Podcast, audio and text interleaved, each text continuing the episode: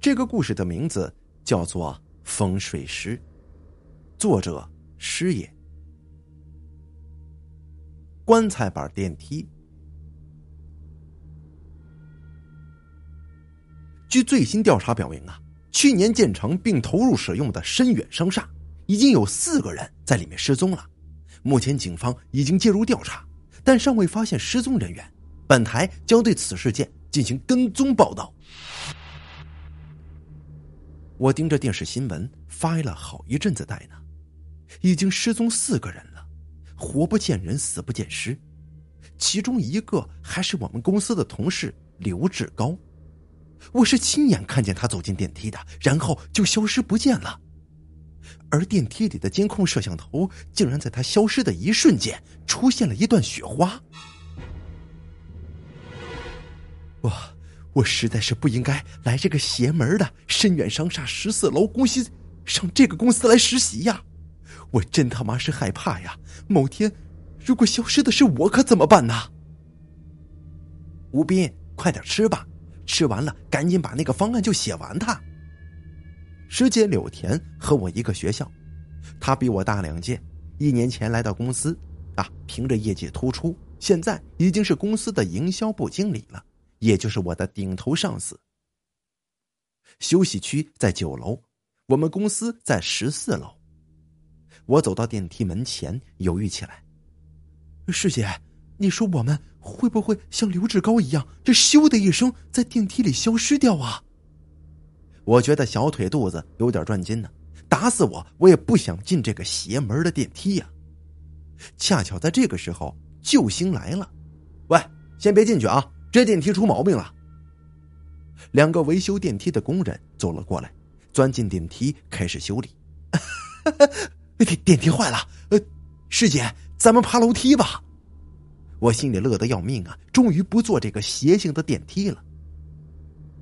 柳田却皱着眉头问工人：“哎，这电梯一直很正常的，怎么突然出毛病了呢？”哦，就是嘛，这电梯是我们厂子生产的。这合资产品，外国技术呀，这一般是很少出毛病的。哎哎，这电梯是不是有人改过呀？一个工人掀起了电梯上面的隔层，奇怪的说：“怎么了？”我也好奇的探头过去看，只见那个工人拧下了电梯隔板的螺丝，把隔板给拆了下来，露出了里面一块斑斑驳驳的棕色木板。这当时啊，一股子恶臭就传了过来。我捂着鼻子，指着木板上一条钻来钻去的肥蛆，就说：“哎呦，你你你们厂子也太能忽悠人了吧！这这电梯里面还夹着破木板子呢，你看都他妈生蛆了。”你你胡说什么？我们厂子的电梯是从来不夹木板的，这这肯定是有人改过了嘛！那工人还嘴硬呢。正吵着，深远大厦的老板领着几个保安过来了。老板是个中年胖子，还秃顶，脑袋跟顶着八百瓦灯泡似的这么亮。看见电梯里的板子，老板的脸色也变了。这太不像话了！我一定要告你们厂子！这这什么玩意儿啊？这简直是咱拿人命开玩笑嘛！工人说道：“你你这是污蔑呀！我们公司制作的电梯是没有这样的。这这是你们，是对，是你们，你们自己改的。”正热闹着呢，我突然觉得那木板的颜色比较眼熟。我仔细一看，哎呦我的妈呀，这这不是棺材板子吗？我老家在农村，我二大爷是村里有名的风水师。小时候，我经常跟我二大爷去迁坟下葬、看风水什么的啊，这跟着我二大爷混吃混喝。这板子我太熟悉了。一看就是一块陈年的老棺材板子呀！胖子老板听我这么一说，也愣住了。这这谁这么缺德呀？往往电梯里加棺材板子？柳田也问我：“喂，你别瞎说呀！你怎么知道这是棺材板子呢？”我见过这个呀。小时候，我跟我二大爷去给人家新房子看风水，我二大爷看新房子第一眼就让人家把炕给扒了。那会儿人家气坏了，这哪有盖完房子就给扒炕的呀？你这是不是看风水呢？是他妈来捣乱的吧？我二大爷当时就说了：“你们扒吧，扒不出东西来，我赔钱，我承担所有责任；扒出东西来，你们就知道是怎么回事了。”我给这几个人讲起了我二大爷当年的故事。这胖子纳闷啊，我为啥突然讲故事，但是却又忍不住问：“你说扒出啥东西来了？”我卖了个关子，看大家都听得入迷，就继续讲道：“啊，那户人家呀，也知道我二大爷比较厉害，一听他打了包票，也就不说别的了，直接就动手开扒，结果在炕里边扒出一棺材板子。这棺材板子呀，跟电梯这块特别像啊。我二大爷说了，说你们这是得罪了什么人吧？人家给你布了一个风水局，这局呢。”叫棺材煞，不出三年，你家肯定会有人升官发财，但是升官发财之后，就会一个个死于非命啊！我二大爷一问之后才知道，给这户人家搭炕的瓦匠，以前呢和这户人家的闺女相处过一段时间，但这户人家的闺女呢嫌瓦匠家你太贫穷了，就另外嫁给了富裕的人家。这个瓦匠啊，学过一些风水，于是就趁着给这户人家搭炕的机会，偷偷的布下了这个恶局，想要置其全家于死地呀！哎呦，你你是说这个电梯是什么一棺材煞吗？老板的冷汗都流下来了。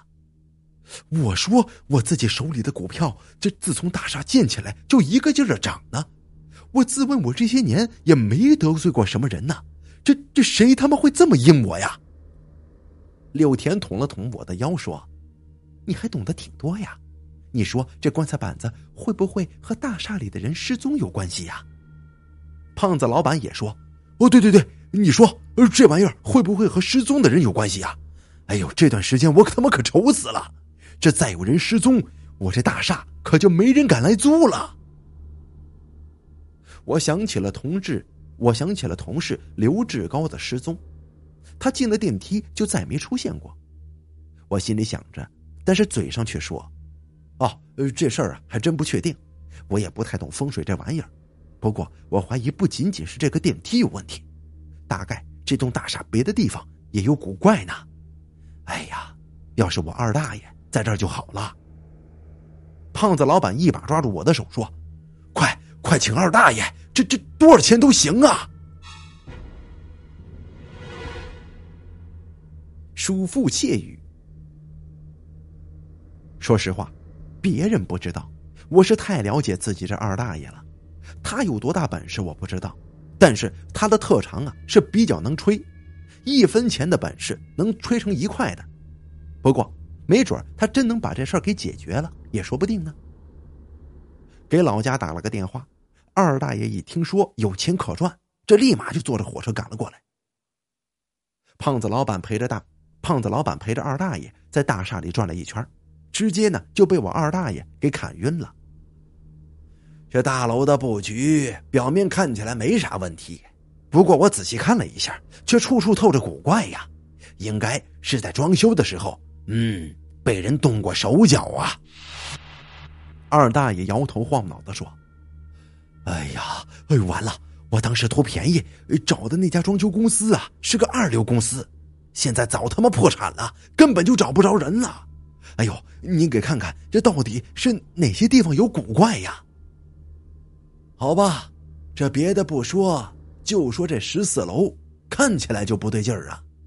具体是哪儿不对劲儿，我也说不上来。不过我能感觉到这里阴气较重，估计到了晚上。就能看出问题所在呀！二大爷扇着扇子说：“正好我们部晚上加班赶方案，二大爷也就留下来坐镇。胖子老板也执意留下，想要看个究竟。加班到十二点多，我一看二大爷趴在桌子上，就就已经打起呼噜来了。胖子开着笔记本，一边在看自己股票的走势。”我呢，觉得肚子有点胀，就起身去了洗手间。这刚坐在马桶上，我突然听见隔壁的这女厕所呀，传来一阵比较奇怪的声响。就好像啊是两个中年妇女在菜市场遇见了，唠家常呢。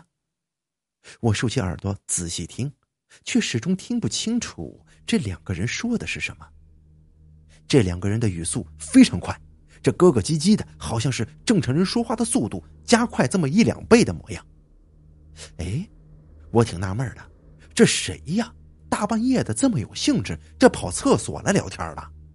哎，再一想不对呀，这十四楼就我们一家公司加班的这几个人，除了我师姐柳田是女的，其他的都是男的呀。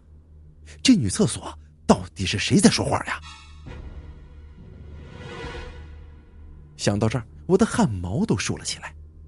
这两个人咯咯唧唧的说的兴起，我生怕自己动静大了，让两个人有所察觉。我蹑手蹑脚的站起身来，胆战心惊的往办公室走。这刚出洗手间的门，就看到柳田走了过来，看样子他是想去厕所。嘘嘘嘘嘘！哎，师姐，千万别进洗手间呐！我听见里面有东西在说话呀。我冲着柳田做了一个噤声的手势，切，想吓唬我？我可不信你那一套，小心我在你的实习记录上写差评啊！柳田又冲我瞪眼珠子了，没办法了，只好苦笑着看着他走进了洗手间，然后我马上就听见柳田发出的一声尖叫。说时迟，那时快呀，我赶紧冲进女厕所。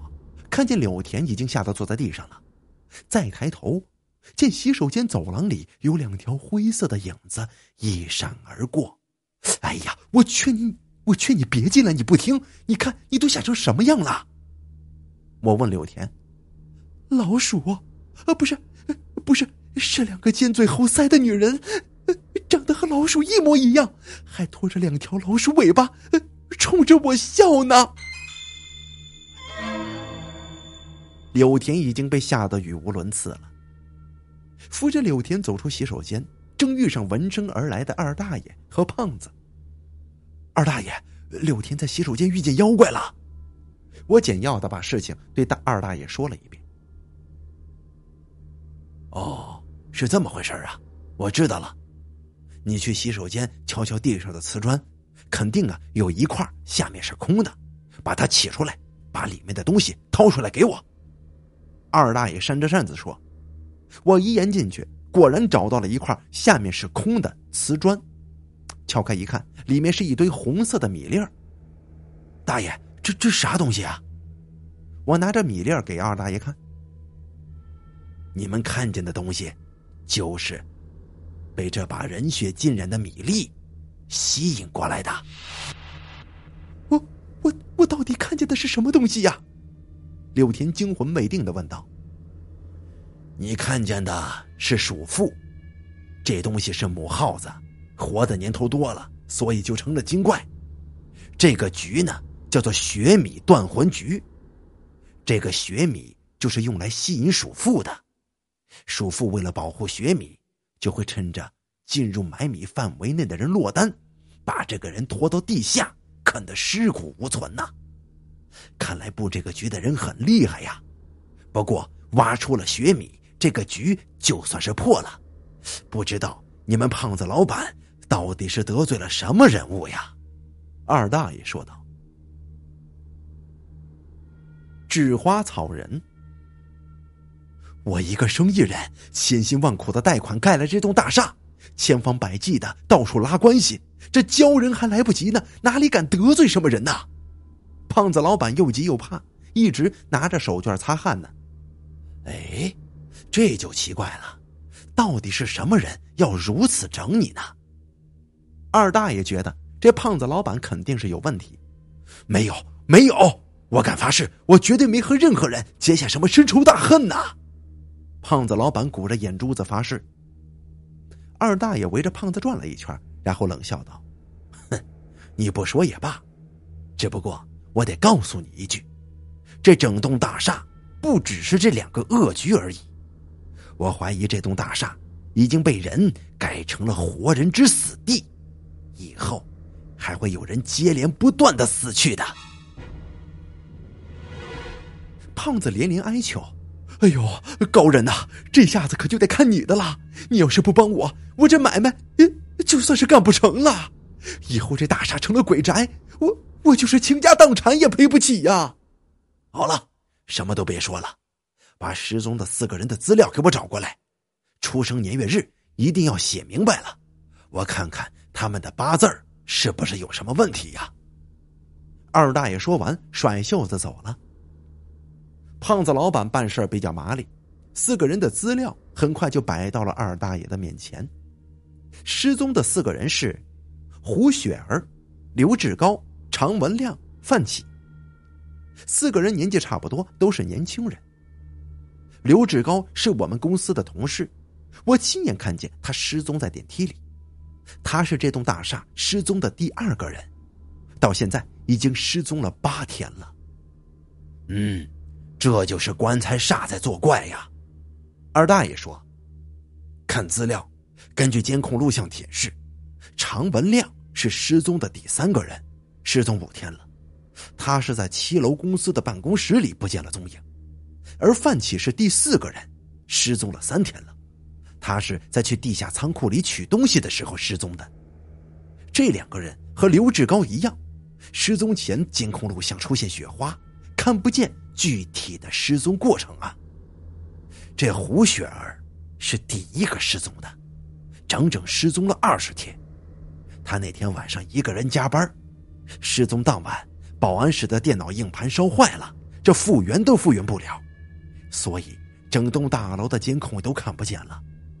不过，我猜测，胡雪儿应该是在十四楼的女厕所失踪的，大概是那个雪米断魂局。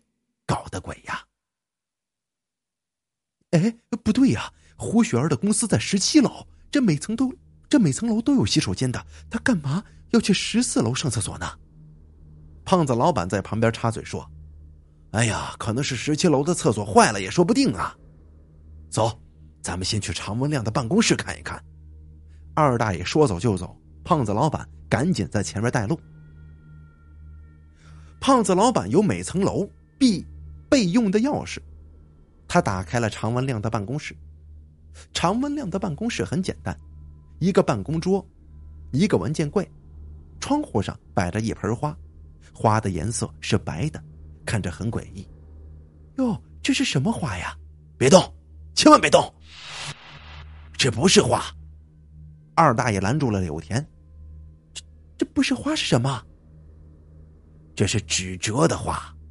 本来是用来陪葬的东西，这种花摆在活人的出子，这种花摆在活人屋子的窗台上，就是个风水局。这个叫纸花遮窗，整个屋子就像是个棺材，生气进不来，浊气出不去。人在这个办公室里时间待久了，早晚会产生厌世的心思。我怀疑呀，常文亮已经死了。屋子里的几个人听到这儿都打了个寒颤。二大爷继续说道：“这最可怕的还不是这个让人自杀的这一点呢。实际上，这纸花还有阻隔阴阳的作用。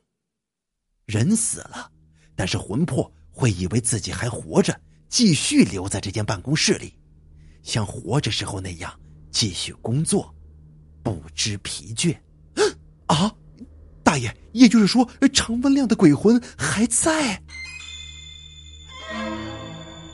不要说了，咱们最好别惊动他。走，去地下室看一看。二大爷说完，就赶紧转身出了屋子。大厦的地下室空间很大，大厦的发电设备和供水设备都在这儿，还有一些仓库租给了楼上的一些公司，用来存放东西。几个人乘着电梯到了地下室。走了没几步，二大爷突然抽了抽鼻子：“ 你们有没有闻到一股臭味啊？”“哦，这地下室嘛，难免有什么味道，大概是有有哪只老鼠死在角落里了吧？”胖子老板躲在我们身后，似乎刚才被吓着了，一直不停的擦汗。“哎，这这是什么呀？”我突然感觉脚底踩到了什么东西，捡起来一看，原来是一个用稻草扎成的小人。草人的身上还有着丝丝的红印子，这草人身上好像是血呀，结草引魂局，这是招魂用的呀！哎呀，坏了！二大爷接过草人一看，脸色马上就变了。阴风巨鬼。二大爷说道：“咱们想的都错了，这些风水上的小局，其实连成了一个大局，叫做阴阳颠倒，乾坤乱。好家伙，这是有死物要借局转生啊！”胖子老板吓得一个机灵：“什么死物？什么死物呀？”哦，我我想起来了，你你想起什么来了？我们几个人异口同声的问道。哦，那个，当初盖这栋大厦的时候，我请了个南阳的风水师傅，他送给我一具干尸，说只要说只要头南朝北，埋在大厦的地基里，就能引风聚水，把这栋大厦变成发财的宝地呀。这这本来我觉得好好的一栋大厦。这楼底下埋个干尸，神经病才干呢。这后来听那个风水师傅说，这玩意儿特别厉害，我我哎哎呀，我就一狠心把尸体给埋下去了。哦，难道这些怪事儿跟这具干尸有关系吗？胖子老板的神色看起来总像是说的不尽其实呀。哼，引风聚水，这分明是阴风聚鬼呀！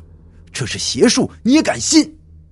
南阳的邪术我不懂，不过我能看出来，本来这里的风水格局是极好的，现在却都成了致人死命的风水布局啊！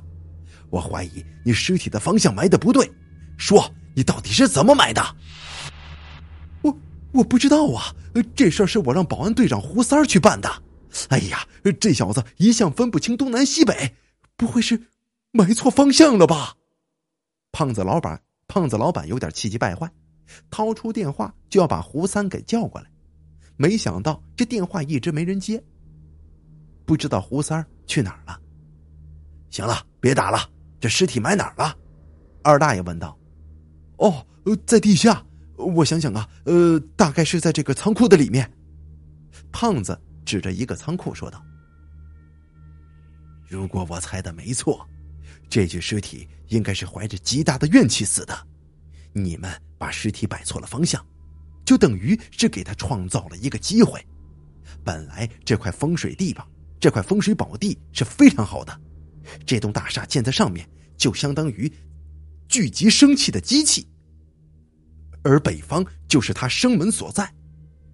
尸体的头冲北方，吸取一些生气，渐渐成了气候，而这些局。应该都是这具尸体部下用来吸取活人生气的，死的人越多，他吸取的生气也就越多，到最后这具尸体就能复活重回人间了，而死去这些人的阴魂却不会善罢甘休，会在大厦里找人做替死鬼，最后，这栋大厦就会变成一栋鬼宅呀。二大爷低声说道：“哎，柳田去哪儿了？”我突然发现身边的柳田不见了。二大爷突然神色一凛：“坏了！你们看那是什么呀？”我和胖子顺着二大爷的手看了过去，只见电梯的门口处隐约出现了四个人影，正朝着我们走了过来。我借着灯光看清了走在前面的一个人的面目，那个人的脸上挂着一丝丝烂肉，这烂肉的下面露出森森白骨。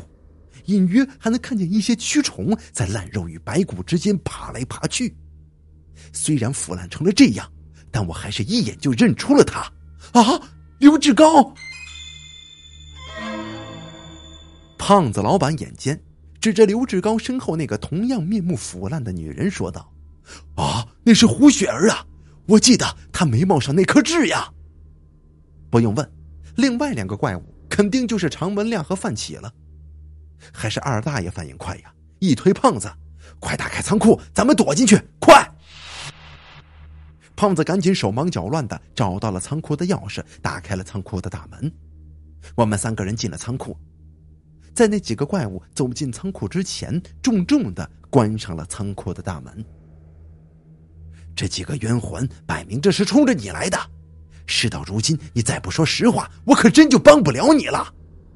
二大爷一把拽过胖子，厉声说道：“眼看着今天这关，要是不说实话，算是过不去了，有可能把命都搭里边。”胖子一咬牙，一跺脚：“哎呀，我跟您实话说了吧，我不是人呐！这个，这个最早失踪的胡雪儿，其实跟我是有关系的。”请君入瓮。在我和二大爷的追问之下，胖子终于说了实话。那天晚上我过来，正赶上胡雪儿加班，我喝的有点多，看见没有别人，我我就起了色心了。没想到胡雪儿拼死反抗，我我一着急就顺手抄起一个瓷瓶子，把把他给砸死了。胖子松了松领带，继续说。哎呀，我我当时傻了眼，酒也全醒了。想了半天，我叫来保安队长胡三儿，我给了他一笔钱，让他把当晚的监控录像全给毁了，再把胡雪儿的尸体带到郊外处理掉。我我以为这事儿就算完了，没想到，从胡雪儿死的那天起，我就天天开始做噩梦，总是梦到胡雪儿神情凄惨的站在我的床边，要找我报仇呢。连着几天下来，我可吓坏了。就找了一个比较出名的南洋风水师，问他该怎么办。他说这是冤鬼索命，只能把他的尸体安置在死地方，头南朝北，身上再压一块大青石板，这样就能够镇住他。我想了想，这栋大厦底下有个暗室，本来这大厦在修建的时候是这暗室是用来放消防器材的，后来大厦建成了这个暗室。就可就用不着了，我就又找来胡三儿，让他按那个风水师说的方法，把尸体用水泥封死在那个暗室里。没想到胡三儿这小子办事不靠谱，把尸体的方向摆成了头北脚南，才到了今天这个地步呀！高人，请你一定要救救我，多少钱都行，多少钱都行啊！胖子说完这番话，长长的舒了一口气，看来他一直把这件事儿压在心底，今天一说出来，也觉得轻松不少。等胖子老板说完，二大爷脸色突然变了，笑着拍了拍胖子的肩膀，回过头来对我说：“侄子，怎么样，都录下来了吧？”我掏出藏在口袋里的手机晃了晃，“嗯，都录下来了。”胖子，这回你可栽了。哼！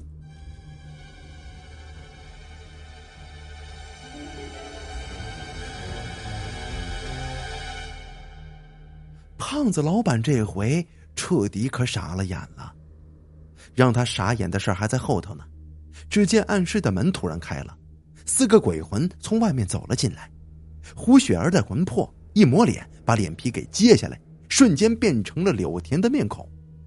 啊，这一切其实……都是我们布下的局。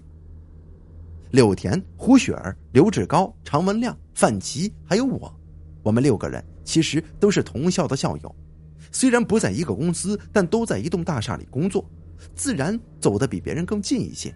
没事经常在一起聚一聚，关系非常不错。胡雪儿失踪之后，柳田总觉得不对劲儿，他总觉得那天大厦监控硬盘烧坏，不是意外，而是有人。故意这么做的，而平时看管监控设备的只有大厦保安，再加上胡雪儿对柳田说过好几次，那胖子老板呢总是对他动手动脚的，而且就在胡雪儿失踪后不久的一天，柳田还听到两个保安闲聊的时候啊，嘲笑胖子胆小又迷信，总是打电话和一个南洋的风水师询问驱鬼的办法。这种种迹象让柳田对胖子产生了怀疑，但苦于没有任何证据，又不能空口无凭的去揭发他。于是柳田就找来我们几个，一番商讨之后，我们有了这个计划。刘志高、常文亮和范启三个人装作失踪，监控器的雪花是用一种电磁干扰器弄的，修电梯的工人是我们花钱请人假扮的。那块棺材板也是我们带来塞进电梯里的。厕所所遇的怪物是我和柳田演的一出戏，雪米、纸花、草人 啊，那更是我们事先准备好的东西。最后在地下室，柳田趁着二大爷忽悠住胖子，溜到电梯边，和事先就躲在电梯地下室的刘志高啊，戴上了硅胶面具，化好妆出来，吓了胖子一大跳。二大爷出神入化的忽悠，加上我们各种各样的布局。一步步的让胖子自己钻进了圈套，心里的防线终于崩溃，终于交代了实底儿。这世界上哪有什么鬼魂呢？都是你自己做了坏事儿，心生疑鬼。要想人不知，除非己莫为呀！哼。二大爷拍着胖子的肩膀说：“胖子的脸色是要多难看有多难看的。”他看了看二大爷，问道。你到底是干嘛的？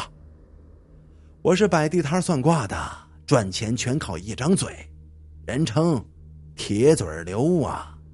二大爷说道：“我说，我说你怎么这么能忽悠呢？难怪了，妈的！”胖子被送进了监狱，藏尸的保安队长胡三儿却真正的失踪了，一切都结束了，只剩下挖胡雪儿的尸体了。我们几个人都跟着去了地下室，想第一时间告诉死去的胡雪儿，她的仇我们为她报了。可是，当暗室的水泥墙被拆开的时候，在场的所有人都惊呆了。只见失踪的胡三儿瞪着眼睛，表情诡异的躺在一块石板旁，看来已经死去好几天了。而石板下面伸出两只已经高度腐烂的手，正死死的掐着胡三儿的脖子。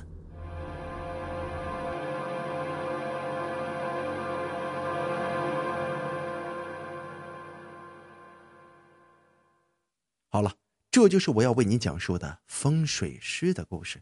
感谢您的收听。